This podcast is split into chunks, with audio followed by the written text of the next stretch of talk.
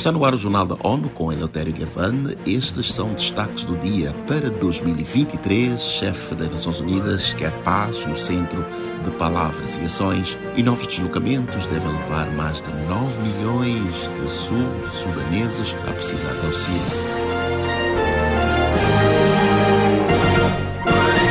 Cada ano novo é um momento de renascimento, afirmou o secretário-geral das Nações Unidas, António Guterres, na sua mensagem para 2023. O chefe da ONU lembrou que, no ano que termina, 100 milhões de pessoas fugiram da violência e mencionou incêndios florestais, secas, pobreza e fome. Assim, para ele, agora é momento de preparação para dias melhores. Em 2023 precisamos de paz, agora mais do que nunca. Paz entre todos pondo fim a conflitos através do diálogo, paz com a natureza e com o nosso clima, para construir um mundo mais sustentável, paz no lar, para que as mulheres e crianças possam viver com dignidade e segurança. O secretário-geral da ONU pediu paz uns com os outros por meio do diálogo para o fim de conflitos com a natureza e com o clima para se construir um mundo mais sustentável.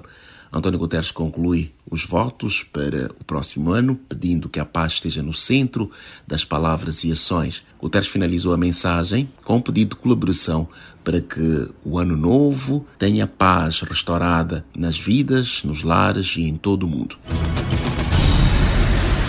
Conselho de Segurança divulgou na terça-feira um comunicado afirmando que os seus 15 Estados-membros estavam profundamente alarmados com as últimas restrições do Talibã à educação de mulheres e meninas afegãs.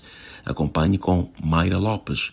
Os embaixadores também expressaram profunda preocupação com o fato de funcionárias de ONGs e organizações internacionais serem banidas de seu trabalho. O Conselho destacou que a medida teria um impacto significativo e imediato para as operações humanitárias no país, incluindo as da ONU e a entrega de ajuda e trabalho de saúde. Da ONU News em Nova York, Mayra Lopes. Para o órgão, as restrições contradizem compromissos assumidos pelos talibãs perante o povo afegão, bem como as expectativas da comunidade internacional. As Nações Unidas estimam que 30 mil pessoas tenham sido deslocadas após confrontos violentos iniciados em Grande Pibor na véspera do Natal. Os detalhes sobre a situação no Sudão do Sul com Pauline Batista. O conflito iniciou quando jovens armados da etnia Nuer lançaram um ataque a comunidades Murli em áreas do estado de Jonglei. As autoridades confirmaram que o primeiro ataque fatal ocorreu na aldeia de Lanã. Além das dezenas de mortes, houve dispersão do gado, destruição de propriedades e deslocamento de civis. Cerca de 5 mil pessoas, incluindo mulheres e crianças, chegaram à cidade de Pibor após deixarem suas casas em Gumuruk e Leguangol. Da ONU News em Nova York, Pauline Batista. A missão das Nações Unidas no Sudão do Sul, a União Europeia, o Bloco Regional IGAD e integrantes do órgão que supervisiona o acordo de paz entre as partes em conflito repudiaram os atos. Os parceiros incluem a chamada Troika.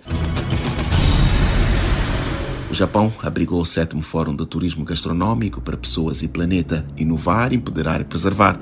Os pormenores com Mônica Greeley. Durante dois dias, 450 delegados de 30 países discutiram formas de dar mais autonomia a mulheres e jovens que interagem com o setor e apoiar a sustentabilidade. Pelo menos mil pessoas de 125 nações participaram do fórum pela internet.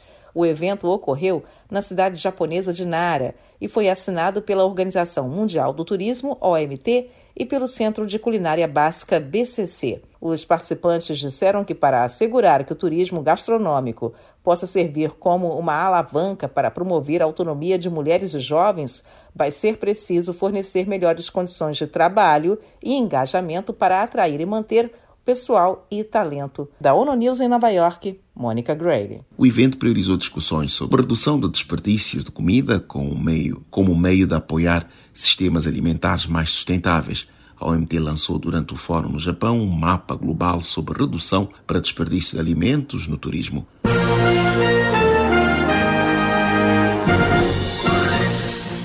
Este foi o Jornal da ONU. Mais informações na nossa página news.un.org/pt e nas nossas redes sociais. Siga ainda o Twitter arroba ONU News.